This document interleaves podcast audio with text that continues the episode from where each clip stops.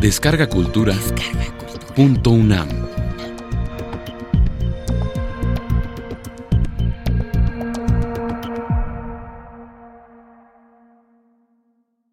La elección de 1946. Un nuevo régimen político. Conferencia impartida por la doctora Soledad Loaesa el 7 de mayo de 2014 en el Instituto de Investigaciones Históricas, dentro del ciclo de conferencias El historiador frente a la historia 2014. Temas del siglo XX. Primera parte. Es para mí un honor y un privilegio estar en la universidad y en el Instituto de Investigaciones Históricas para compartir con ustedes algunos planteamientos a propósito de un proyecto de investigación en el que estoy comprometida desde hace un buen rato, que se propone hacer una lectura, una revisión de la historia de la segunda mitad del siglo XX. Esta es para mí una gran oportunidad. El tema es no únicamente la elección de 1946, que sería la culminación de la exposición que voy a hacer hoy, sino que propongo la discusión de la creación de un nuevo régimen político en 1944-1946. Hasta ahora la gran mayoría de los estudios sobre el tema del desarrollo político mexicano han privilegiado los factores de orden interno en la explicación de ese desarrollo. Sin embargo, si partimos de la hipótesis de autores como Ted Skocpol, Charles Tilly, entre otros, creo que podemos tener una visión distinta, una mirada fresca de ese desarrollo si consideramos que los estados se organizan en función del orden internacional. Si lo que yo propongo es que incorporemos a nuestro análisis el factor de contexto internacional y lo que me propongo demostrar es que varias de las características del presidencialismo autoritario mexicano de la segunda mitad del siglo XX fueron una respuesta a la transformación de Estados Unidos en una superpotencia y del sistema internacional en un orden bipolar. Esto a lo que me lleva es a estudiar el impacto de la Guerra Fría, esa primera etapa de la Guerra Fría en nuestro desarrollo institucional. Creo que la mayoría de los estudios sobre el desarrollo del autoritarismo mexicano no toman en cuenta esa variable que a mi manera de ver tuvo una influencia decisiva sobre el desarrollo institucional. Y para rastrear este impacto me concentro en el estudio del presidencialismo. El periodo de la evolución del presidencialismo entre 1945 y 1970 Creo que este periodo ilustra con claridad la relación entre orden político interno y el orden internacional, concretamente el orden regional que se estableció en el hemisferio después de la Segunda Guerra Mundial. Los cinco periodos presidenciales que abarca los años 1945-1970 comparten una serie de patrones de ejercicio de la autoridad, de resolución de conflictos que a mi manera de ver se explican porque tienen en común ese orden regional. Lo que estoy planteando es que había una dependencia del orden interno en relación con el orden regional que se establece después de la Segunda Guerra Mundial. La Revolución cubana va a hacer un sacudimiento muy importante a ese orden regional y va a tener repercusiones muy fuertes en el orden interno de prácticamente todos los países latinoamericanos. Y México no escapa a eso. Por eso 1968, 1970 establecen un corte importante en este desarrollo. De hecho, desde esta perspectiva, podríamos discutir después cómo 1968 puede ser visto como una crisis de Guerra Fría. Voy a presentar ante ustedes entonces los elementos de lo que sería el tercer capítulo de esta investigación, que se concentra en proponer una interpretación alternativa a la dominante hasta ahora.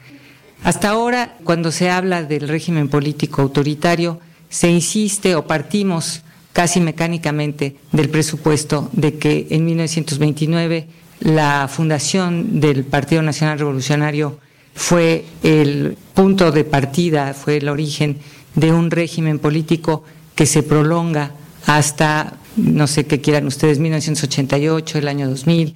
Yo creo que esta es una visión de continuidad que, por un lado, recoge la versión oficial de la historia política. O sea, hasta la aparición de la oposición en los años 70, 80, los propios priistas, cada uno de los presidentes mexicanos, se enorgullecían de la continuidad política. Consideraban que era una de las virtudes del sistema político mexicano. No va a ser sino hasta cuando se expresa la oposición en México que la continuidad va a ser vista como un defecto.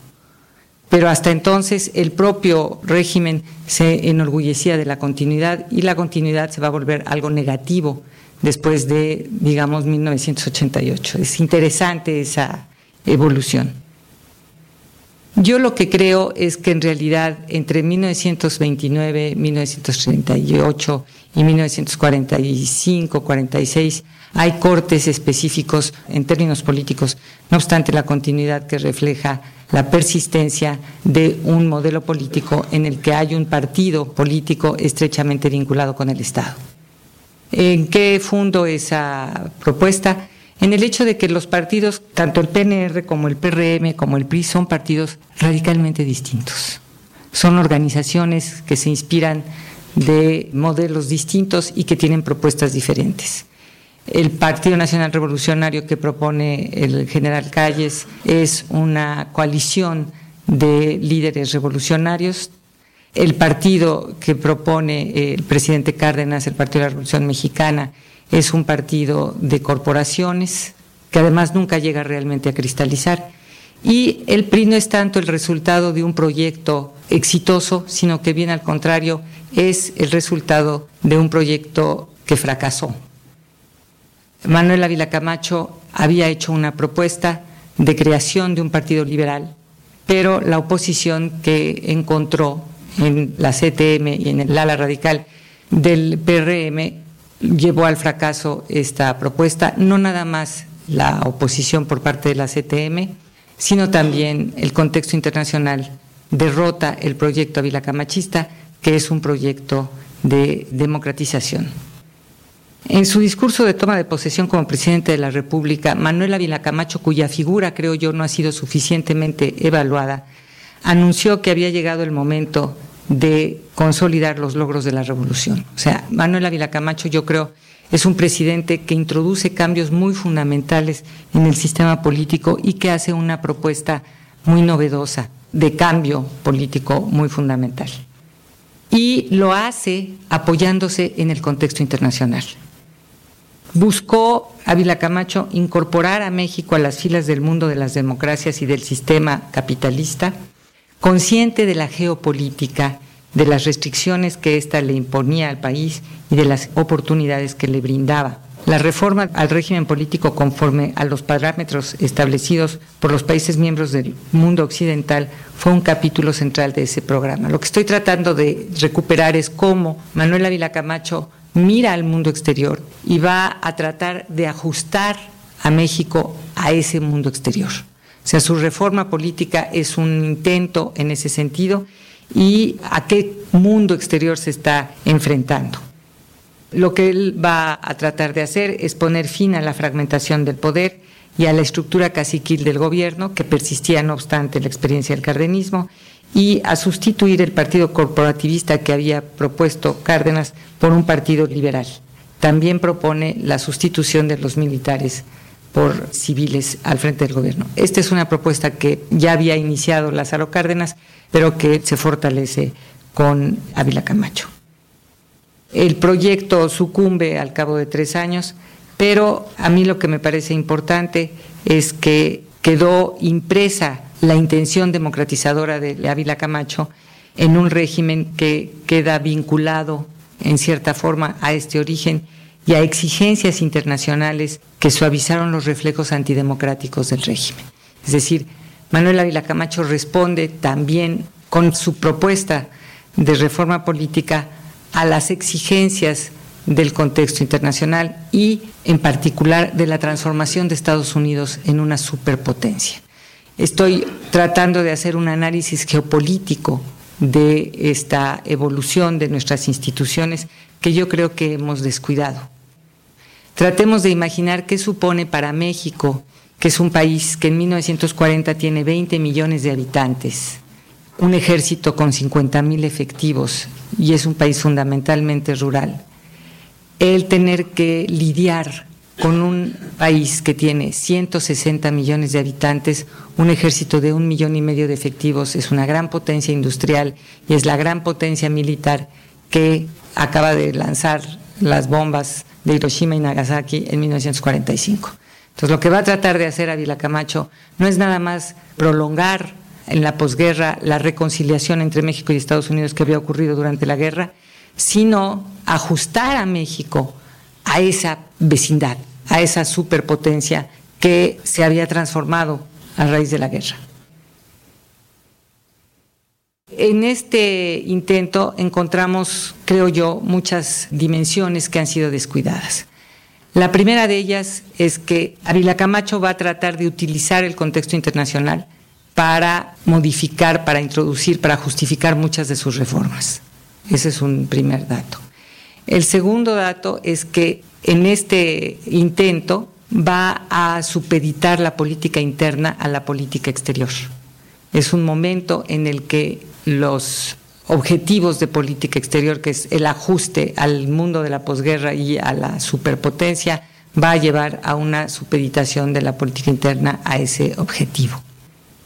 El factor externo siempre había incidido sobre el desarrollo institucional mexicano pero Ávila Camacho va a utilizarlo, por ejemplo, para justificar su reforma política. ¿Cuál es la reforma política de Manuel Ávila Camacho? En primer lugar, él va a proponer una reforma electoral, la legislación de 1946, y la fundación de un nuevo partido político. Esos son los dos aspectos centrales de su reforma política. La reforma electoral, que se refleja en la ley de 1946, va a suponer primero una centralización de los procesos electorales y pone fin a la ley de 1918, que era una ley que atribuía a los municipios la responsabilidad de la organización de los comicios y que era una ley que descentralizaba obviamente estos procesos de manera muy importante y que en cierta forma, creo yo, era responsable del desorden que era característico de los procesos electorales hasta entonces. Manuel Ávila Camacho está muy dominado por su propia experiencia, su propia elección, la de 1940, que es una elección llena de escándalos, es una elección en la que el día de la elección en la Ciudad de México hay algo así como 47 muertos, hay muchos enfrentamientos físicos, robo de urnas, balaceras. Manuel Ávila Camacho está muy marcado por esa elección y trata de resarcirla. Hay varios proyectos para evitar que esto se repita. El primero de ellos es la creación del sector popular dentro del Partido de la Revolución Mexicana, el PRM, y la segunda, que es la reforma más importante, es la creación de un nuevo partido. Pero volviendo a la legislación electoral, la legislación de 1946 entonces pone fin a esa dispersión eh, introduce la creación de varias instituciones centralizadas. La primera de ellas es la Comisión Federal de Vigilancia Electoral, que es la que va a ser la responsable de la administración y la organización de los comicios. También se va a crear o se va a levantar entre 1945 y 1946 el primer padrón electoral federal que va a haber en México. Va a ser la responsabilidad del director de estadística, Josué Sáenz es el primer censo electoral que hay en México de carácter federal y también introduce reglamentos y normas para que los partidos sean partidos nacionales. Esa ley de 1946 pone fin a los partidos locales. La ley del 46 ha sido vista como una ley que centraliza y que va a alimentar el autoritarismo. Esa es una de las hipótesis de quienes han estudiado esa ley. Yo creo que no era esa la intención. La intención era estabilizar los procedimientos electorales.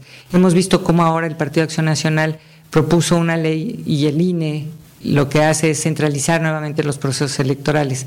Me llamaba la atención que los, muchos de los argumentos que manejó Acción Nacional recientemente para promover esa reforma eran los mismos que manejaba en 1945-1946 porque Acción Nacional no lograba detener ni enfrentar a los gobernadores y a los presidentes municipales que manejaban los comicios y que no permitían el crecimiento del partido.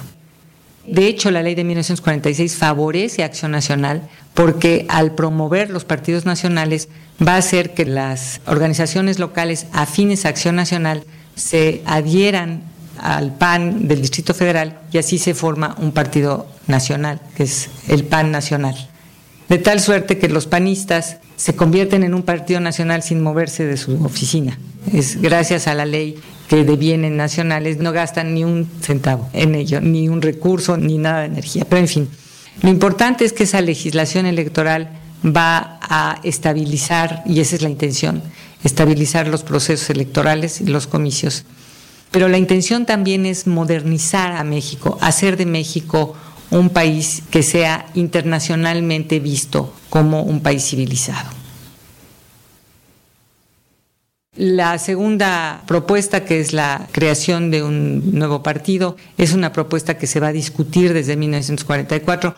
Es muy interesante ver cómo Ávila Camacho trabaja, actúa políticamente, lanzando sus propuestas previamente como proyectos que se discuten y así va preparando a la opinión y a la élite política, al grupo en el poder, para la aceptación o la discusión de sus propuestas. En el caso de la legislación electoral, por ejemplo, la propuesta la presenta primero Herminio Ahumada en la Cámara de Diputados en 1944 cuando responde al informe presidencial.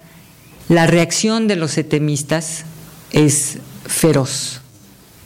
Cuando sale el presidente de la Cámara se lanza el diputado Carlos Madrazo en contra del diputado Herminio Ahumada que sale corriendo para evitar los golpes que le lanza a Carlos Madrazo. Es un incidente muy interesante en la Cámara, pero claro que Herminio Ahumada cuando presenta la necesidad ante la Cámara, la necesidad de que haya una reforma electoral, la presenta como propia, pero nadie supone que realmente es una propuesta de él, sino que todo el mundo supone que se la sugirió su amigo Miguel Alemán, que es secretario de Gobernación, quien a su vez está hablando de alguna manera en nombre del presidente se termina la carrera de Herminio Ahumada, que por cierto era yerno de Vasconcelos, entonces es denunciado en la prensa como el instrumento de su suegro, en fin, es un escándalo político muy inducido por la CTM. Y sin embargo, esa reforma electoral, a pesar de que es rechazada violentamente en 44, poco a poco a ir haciendo su camino, al igual que este proyecto de partido que hace Ávila Camacho,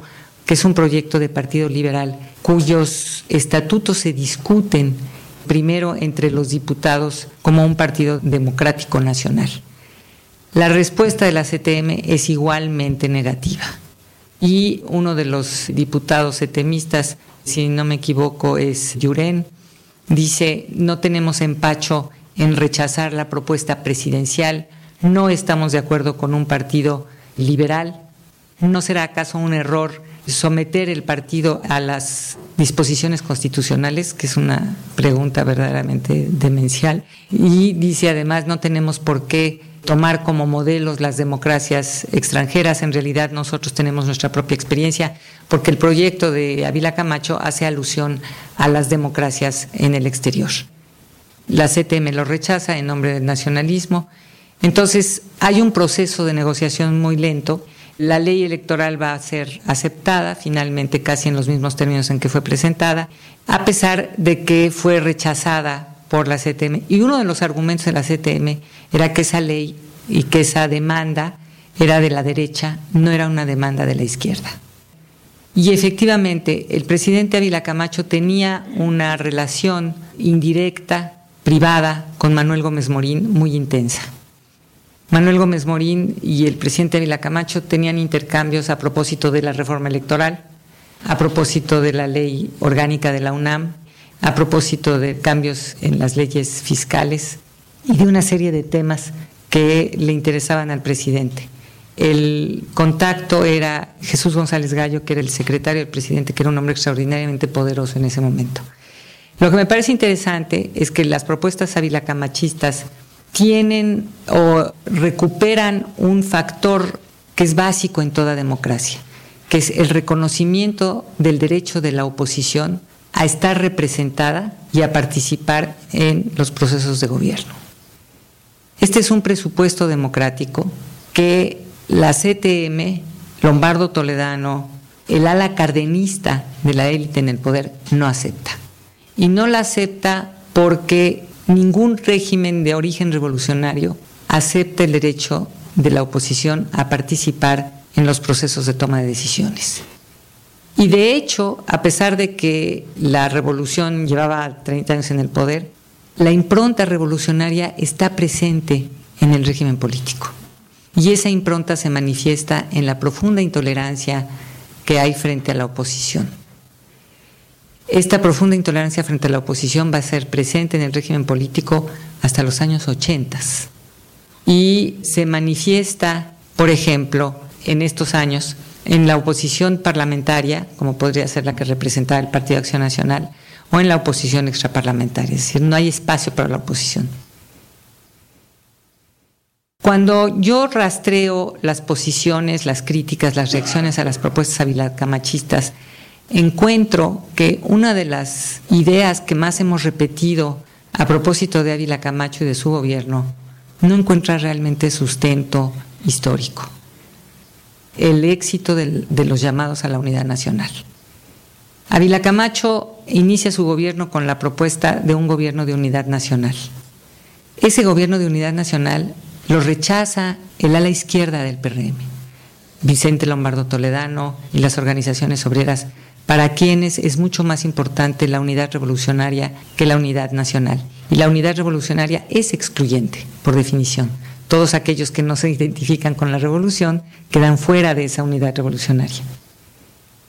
Entonces, a lo largo de su sexenio, Manuel Ávila Camacho intenta efectivamente llevar a cabo la unidad nacional y crea, genera muchos consejos, órganos, grupos de discusión de diferentes aspectos del gobierno, a los que invita a los representantes de la iniciativa privada y a representantes de grupos de oposición, por ejemplo, el propio Gómez Morín. Y esos grupos en los que están representados empresarios o universitarios que no se identifican plenamente con el cardenismo, no van a ser aceptados por el ala cardenista de la élite en el poder.